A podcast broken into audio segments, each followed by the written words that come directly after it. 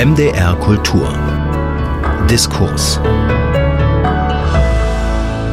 Ich bin Bastian Wirzjoch von MDR Kultur. Mir ist es wichtig, Ihnen jetzt nicht zu viel von dieser Geschichte zu verraten. Deswegen habe ich mir vorgenommen, Sebastian Fitzek in der Folge vor allem nach seinen Figuren zu fragen. Da hat er es selber in der Hand, wie viel er verrät, wie tief er blicken lässt in diese Story. Sascha Nebel, hm. das ist die Hauptfigur. Was ist das für einer? Sascha Nebel ist zunächst, wie wir ihn kennenlernen, ein Klein- oder auch Kleinstkrimineller. Wobei das, was er am Anfang probiert zu machen, ist gar nicht so klein. Er probiert nämlich ein großes Auto, einen Geländewagen, einen SUV zu klauen.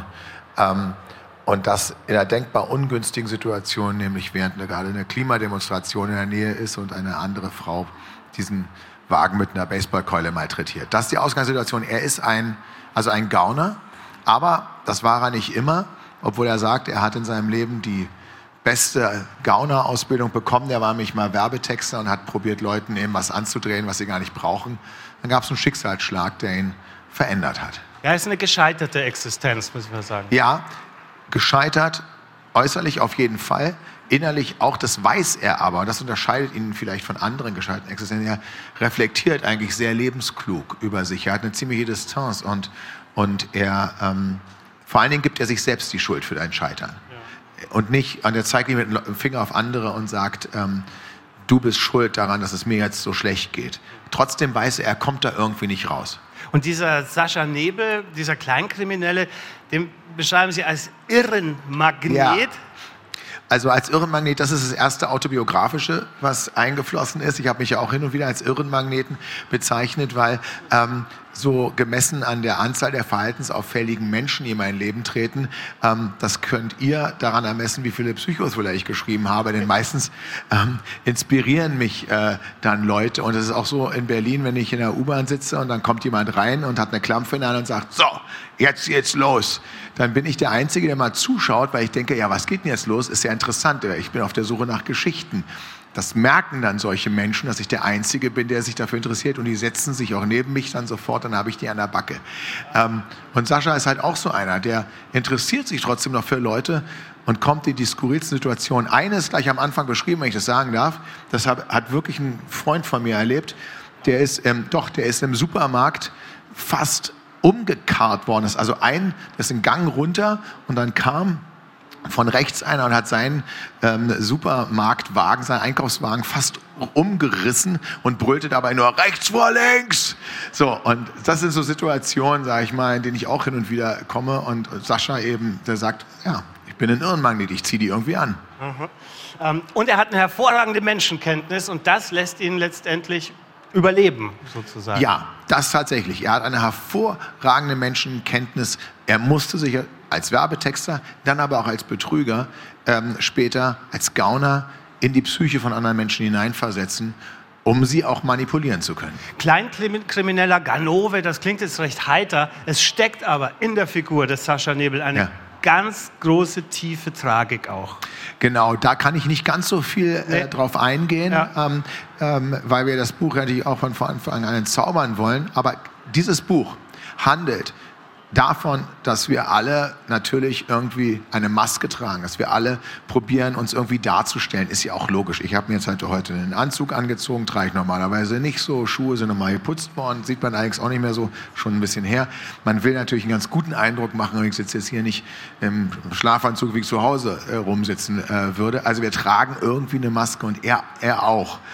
Und der muss eine Maske tragen, weil er, er will ein Auto klauen. Dann kommt eine Frau, die demoliert ist aus der Klimademonstration heraus mit einem, einer Baseballkeule. Dann kommt die Polizei, sie müssen beide fliehen und sie fliehen auf einen Elternabend ja. einer fünften Klasse.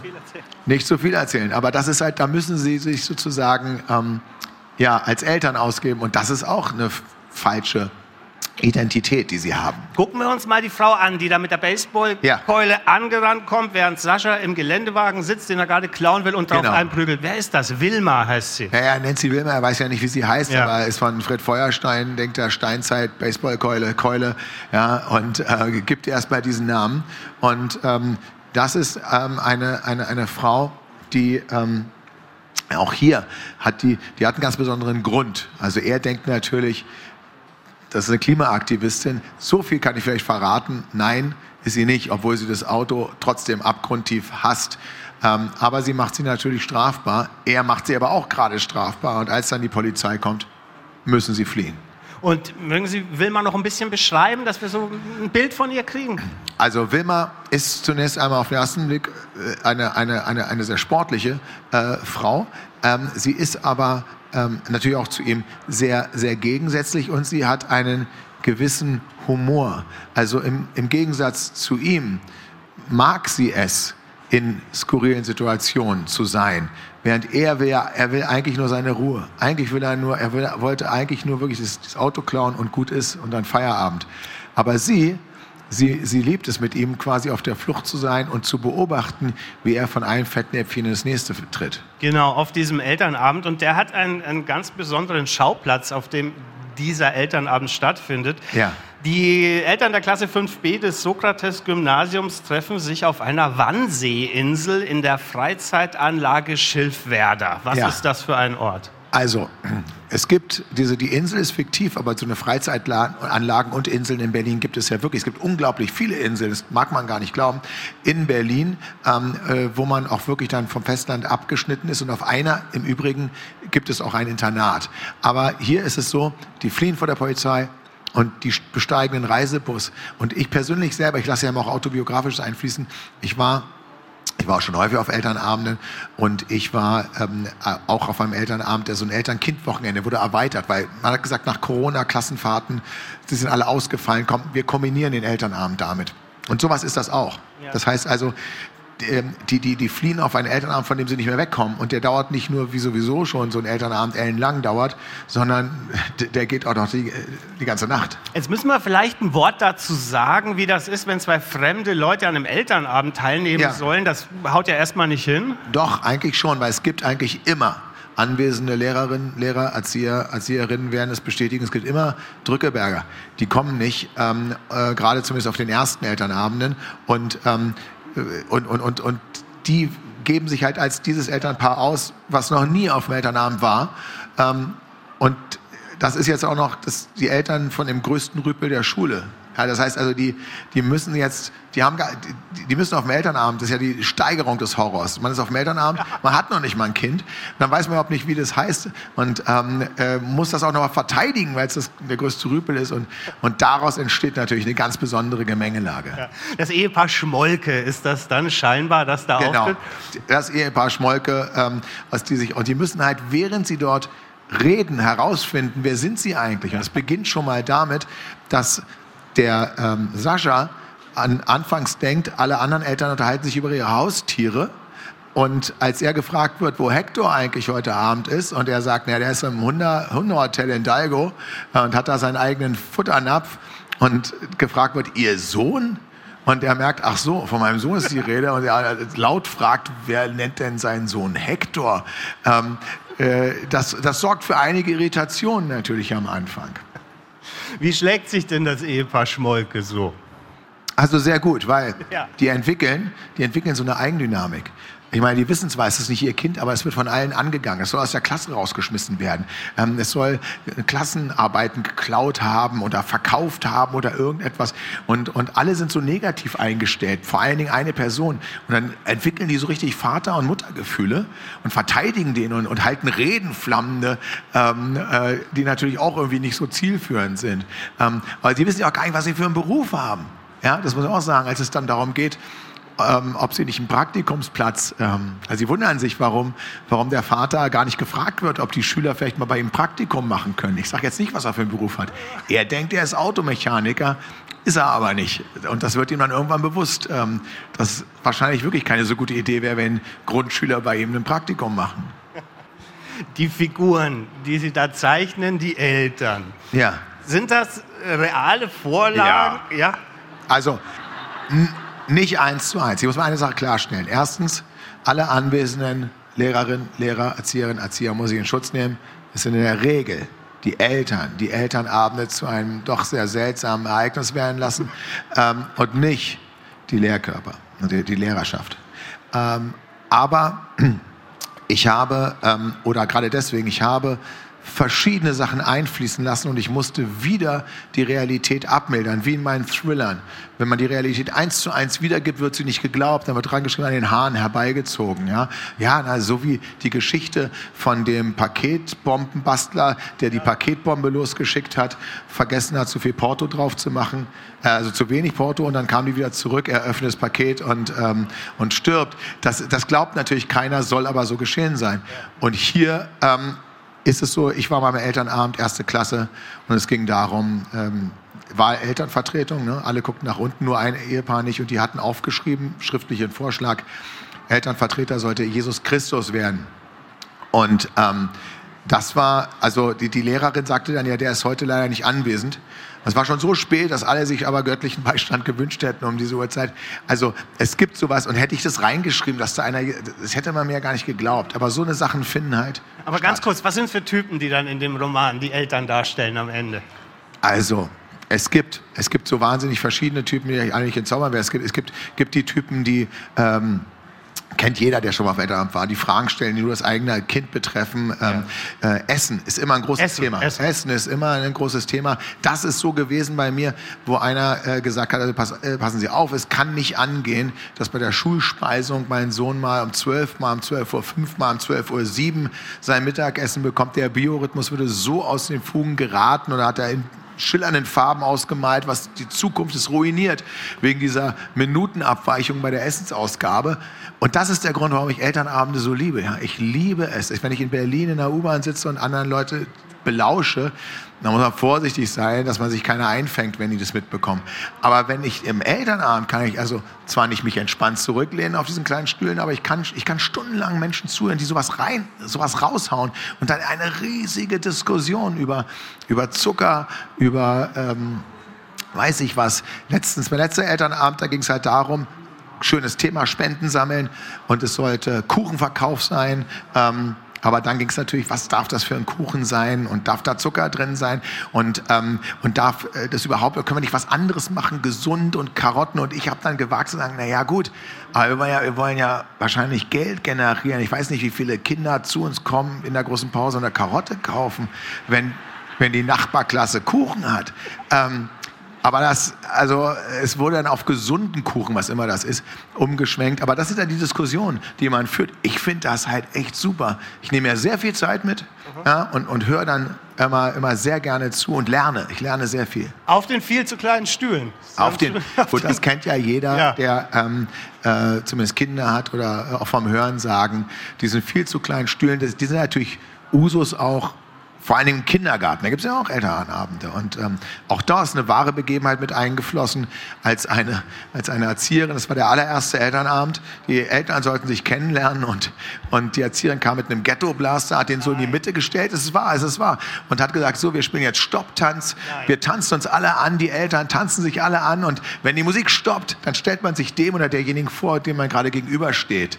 Und dann, und dann hat wirklich ein Vater noch gerufen, ja, wir sind doch ja nicht im Kindergarten. Ähm, aber wir waren im Kindergarten, also insofern. Nein, ich habe gedacht. Aber haben sich alle geweigert. Das muss man wirklich sagen. Es ist, haben sich geweigert? Ja, wo wir uns nicht mehr weigern konnten, ist, dass wir haben lauter Tiere, Tiere so aufgemalte oder ich glaube, es waren so, so Bilder von Tieren, lagen alle auf dem Boden und jeder sollte sich eins eins greifen, was zu ihm passt und dann erzählen, warum er sich genau das gegriffen hat, damit man das so irgendwie ein näher kennenlernt. Ah, das, das haben wir dann gemacht. Tanzen ich, mussten wir zum Glück nicht. Ich war mir sicher, Sie haben die Tanzbegrüßung in Elternabend bei diesem Elternabend frei erfunden. Nein, war mir nein. ganz sicher. Okay. Die, die Tanzbegrüßung, ja, ja. Stopptanz, war allerdings eine Grund, äh, Kita, war keine Grundschule. Okay. Ähm, auf einen Elterntypus möchte ich Sie aber gern ansprechen, weil er auch im Elternabend ja. vorkommt. Die Helikoptereltern, die, ja. die Supereltern. Und das ist, danke, äh, dass Sie mich darauf ansprechen, weil das finde ich das ist charakterisiert diese beiden, die sich natürlich streiten und die sagen, bevor wir jetzt auf diesen Elternabend gehen, dann müssen wir mal kurz abchecken, was sind wir denn? Sind wir jetzt Helikoptereltern oder, oder, oder, oder, oder nicht? Und, und der sagt, ja, wieso sollen wir denn Helikoptereltern sein? Ja, das ist doch, ist doch völlig verrückt. Kenne ich auch einen, ich kenne einen Erzieher, der hat der hat mal eine Gebrauchsanweisung äh, bekommen für das Kind, was in der Kita abgegeben wurde. Ähm. Und da stand drauf, wirklich, bei 21,5 Grad bitte den Schal äh, ausziehen, gemessen am Kita-Eingang und bei 17,8 Grad wieder anziehen, gemessen äh, an dem und dem Ort. Also, und der hat sich über diese Helikoptereltern lustig gemacht. Und, und sie, die Wilma, sagt jetzt, na, aber was ist denn gegen Helikoptereltern einzuwenden? Ich habe eher was gegen U-Boot-Eltern, die die Kinder vernachlässigen, sie überhaupt gar nicht kümmern. Ja?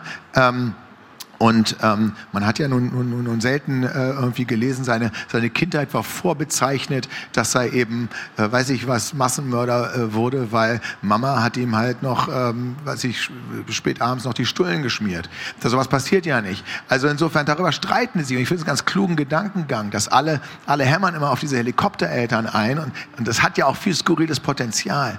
Aber U-Boot-Eltern, Leute, die Eltern, die nie auftauchen, beispielsweise den ihr Kind scheißegal ist auf dem Elternabend, worüber beschlossen werden soll, ob es die Klasse verlassen muss.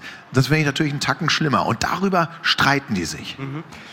Jetzt frage ich nicht, was Sie für ein Vater sind, weil Sie dann wahrscheinlich sagen ja. würden, fragen Sie mal meine Kinder. Wie sehen Sie sich als Vater zwischen Helikopter und U-Boot? Also ich, ich, ich bin definitiv kein Helikoptervater, weil ich ja auch sehr, sehr oft unterwegs bin und gar nicht, beispielsweise auch gar nicht so oft an Elternabenden teilnehmen kann, wie ich möchte. Ich probiere es wirklich auf jedem, aber ich, ich habe jetzt vier Kinder, also acht wären das, im, das schaffe ich nicht. Ähm, und, und da muss ich tatsächlich sagen, da werde ich mir wahrscheinlich eher irgendwann mal vorwerfen, nicht genügend herumgeschwirrt äh, zu sein. Ich probiere ich probiere tatsächlich, also wenn ich da bin, anwesend äh, zu sein und ähm, tatsächlich ähm, viele Fragen, die mich als Familienvater bewegen, finden sich in meinen Thrillern, aber auch in diesen, diesen Büchern eben, eben wieder. Vor allen Dingen, wenn es darum geht, die Kreativität zu äh, oder auch den Mut zu entfachen. Den Mut zu entfachen, irgendetwas zu machen. Ja, also mein Sohn sagte zu mir, ich würde gerne im Chor singen, aber ich traue mich nicht. Ne? Und ich verstehe, warum, warum? Ja, die anderen könnten lachen und das, das, das verstehe ich. Ich kenne Schriftstellerinnen und Schriftsteller, die aufgehört haben zu schreiben aus Angst vor Kritik. Und ich kann, ich kann das natürlich verstehen, aber wir alle leben hier, ich bin es nicht müde zu sagen, in, wann immer ich die Gelegenheit dazu habe, wir leben in einer Welt, in der jeder kritisiert wird. Ähm, jeder, der einen sozialen Netzwerk-Account hat, aber auch jeder, der irgendwie nur Lehrer werden, äh, haben ähm, eine Bewertungsportal. Ärzte haben ein Bewertungsportal. Äh, Ärztinnen natürlich auch. Alle. Aber sie können über sich im Internet, wenn sie einem Beruf nachgehen, irgendwo vielleicht was lesen, irgendwo eine Bewertung. Sie müssen damit klarkommen. Und das ist ganz schwierig. Und ich kenne immer mehr Leute, die sagen, ich traue mich nicht, etwas zu machen aus Angst, dass was zurückkommt. Und da, ich habe kein Rezept dagegen. Und, ähm, und da stelle ich mir so grundlegende Fragen, mein, auch bei meinen Kindern, und probiere auch darüber mit ihnen ins Gespräch zu kommen, dass sie, dass sie ähm, ja, sozusagen den inneren Frieden haben und den Mut finden können, Sachen zu machen. Und Urvertrauen mitgeben. Ja, Urvertrauen, Urvertrauen, aber es ist halt so leicht gesagt. Die, es ist halt so leicht gesagt, wenn jemand mit einer gesunden Psyche ausgestattet ist, zu sagen, hey, wenn du aufstehst, musst, äh, wenn du hinfällst, musst du einfach nur wieder aufstehen oder sowas. Aber das, Depression ist ein ganz großes Thema in dem Buch. Und das kann man als gesunder Mensch, glaube ich, kaum nachvollziehen. Ich habe mich viel mit Depressiven noch unterhalten. Und ein wichtiger Satz, der auch in dem Buch fällt, ist, man würde niemals zu einem Asthmakranken sagen, jetzt hör mal auf zu husten, das Wetter ist doch so schön. Aber wenn jemand sagt, ich bin depressiv, ich, ich, ich, ich kann noch nicht mal aufstehen aus dem Bett, na komm, reiß dich doch mal zusammen, das Wetter ist doch so schön, das, Wetter, das Leben ist doch, du hast doch alles, was du brauchst. Ja, man, kann das, man kann das irgendwie kaum, kaum begreifen. Das sind auch die Themen, denen ich mich hier annähere. Genau, meine Damen und Herren, das wirkt alles so heiter und so fluffig und so leicht. Es sei noch einmal daran erinnert, es steckt tiefe Tragik auch in diesem Buch, in dieser in Figur, Figur ja. Sascha, in dem Sascha Nebel drin. Ähm, jetzt haben wir noch ein paar Minuten, noch mal kurz zur Geschichte. Zwei Polizisten ja. treten auch auf und der Autor darf sich natürlich erlauben, diese beiden, den einen als dumm und den anderen als faul zu zeichnen, würde ja. ich mal sagen. Ähm, wo, wo, wobei man auch hier wiederum merken wird, zumindest die Figur, die wir als Einfallstölpel ja. kennenlernen, der ähm, ist alles andere als so einfältig, wie man glauben mag. Auch diese Figur verändert sich. Und ich habe diese Passagen von einem Polizisten ähm, äh, von meinem Schwager gegenlesen lassen und der, ähm, der meinte, dieses, ähm, diese Symbiose aus dem älteren Polizisten, der sich den Jüngeren nimmt auch und den zwar A ausbildet, B aber auch ein bisschen faul ist und den Jüngeren das machen, das, das ist keine so seltene Kombination, zumindest bei ihm auf dem Revier, ähm, hat er gesagt, das wäre überhaupt gar nicht so lebensfremd. Diese beiden Polizisten, die aufmerksam geworden sind auf den Fall, weil da dieser Geländewagen zusammengeschlagen wurde und dann genau. die beiden Leute davon liefen, die ja. ziehen systematisch die falschen Schlüsse. Das, Total. Das ist ganz angenehm. Mafia, Massenmord, Ku Klux Klan, alles falsch. Ich frage mal den Autor jetzt so im Sinne Schreibwerkstatt ja. und ja. wie sie arbeiten. Welche Funktion haben die beiden Figuren dann in dieser Geschichte? Diese Geschichte hat anders als mein erster Ausflug ins komödiantische Werk, der erste letzte Tag, ähm, findet nicht nur zwischen den beiden Hauptpersonen statt, sondern hier haben wir natürlich auch die Möglichkeit, das Ganze mal von extern zu beobachten, ja. auch Informationen zu geben. Ja. Natürlich, ich meine, äh, das ist doch klar, dass das kann ja nicht folgenlos bleiben, dass da so ein Auto äh, völlig demoliert steht und die Polizei die Verdächtigen ähm, äh, nicht findet. Was ist eigentlich mit dem wahren Besitzer des Autos? Was machen die denn? Also es gibt halt eine Geschichte, die neben dem Elternabend stattfindet und das ist unser, das ist unser Schlüsselloch, durch das wir das betrachten. Ja, ja große Tragik haben wir angesprochen. Ähm, ein Stichwort muss ich jetzt bringen, das noch nicht gefallen ist. Ein äh, großes Thema ist im Elternabend das Thema Suizid.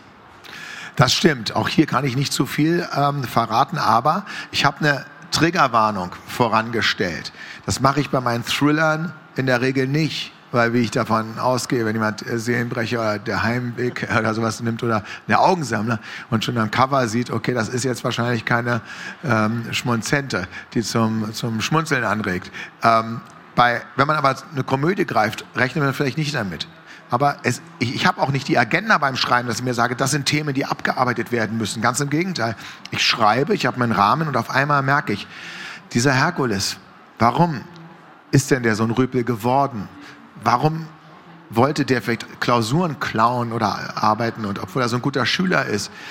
Und dann habe ich jemanden, der in der Lage ist, psychologisch andere Figuren zu entschlüsseln, hauptsächlich um sie betrügen zu können, weil er genau weiß, wie er mit denen umgehen muss. Der analysiert alle in dem Elternabend, aber dann sieht er auch eine Collage, die der Hector im Kunstunterricht gemacht hat und kann auch Schlüsse daraus ziehen, was das für einer ist.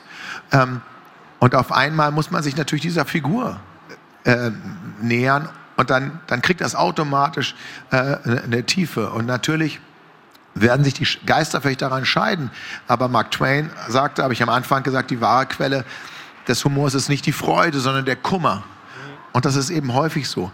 Im Übrigen beim Thriller auch. Also beim Thriller brauchen wir im Umgekehrten manchmal was zum Lachen, um uns zu befreien, um Ventil zu haben.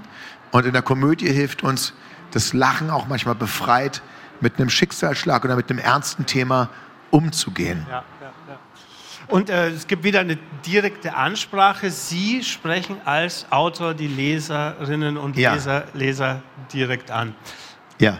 Ähm, ein bisschen Politik taucht auch auf in diesem Werk. So? Ein bisschen Gesellschaftskritik, ein bisschen Fridays for Future, ein bisschen weißer alter Mann, ein bisschen Bioernährung. Wird da künftig mehr von Sebastian Fitzek kommen zu den politischen habe, Themen? Ich, na, auch hier, ich habe keine Agenda, aber ich bin natürlich, in erster Linie bin ich ein Mensch, der am Leben teilnimmt. Ja. Und der aus der Realität, ich schreibe ja auch keine historischen Romane, ich schreibe Gegenwartsromane. Das beeinflusst mich natürlich. Als ich das Roman angefangen habe zu schreiben, dachte ich allerdings, dass ähm, eventuell Klimademonstrationen vielleicht gar nicht mehr so, also vielleicht gibt es da schon eine andere Entwicklung. Ähm, aber das äh, ist ja doch wahnsinnig aktuell. Das kann man in der Regel im Übrigen auch nicht planen. Man kann nicht sagen, ich möchte jetzt einen Roman schreiben, der genau den Zeitgeist trifft, weil man fängt ja vielleicht zwei Jahre, bevor es überhaupt veröffentlicht wird, an, sich mit der Idee zu beschäftigen. Wer weiß, was in zwei Jahren der Zeitgeist ist. Also ich habe eigentlich immer, ob es häusliche Gewalt ist beim Heimweg oder ob es hier eben solche Elternthemen sind, ich habe immer einen Fokus auf Themen, die für mich als Familienvater relevant sind. Dankeschön. Meine Damen und Herren, wir sprachen Vielen über Dank. den Roman Elternabend. Erschienen Danke bei Drömer. Sebastian Fitzek, Danke ganz sehr. herzlichen Dank. Vielen Dank. Danke. Danke Ihnen für Ihr Interesse, für Ihre Aufmerksamkeit, für Ihr Kommen. Ich bin Bastian Wirzjoch von MDR Kultur und machen Sie es gut. Dankeschön. Danke sehr. MDR Kultur 100 Jahre Radio. Hört nie auf, hört nie auf, hört nie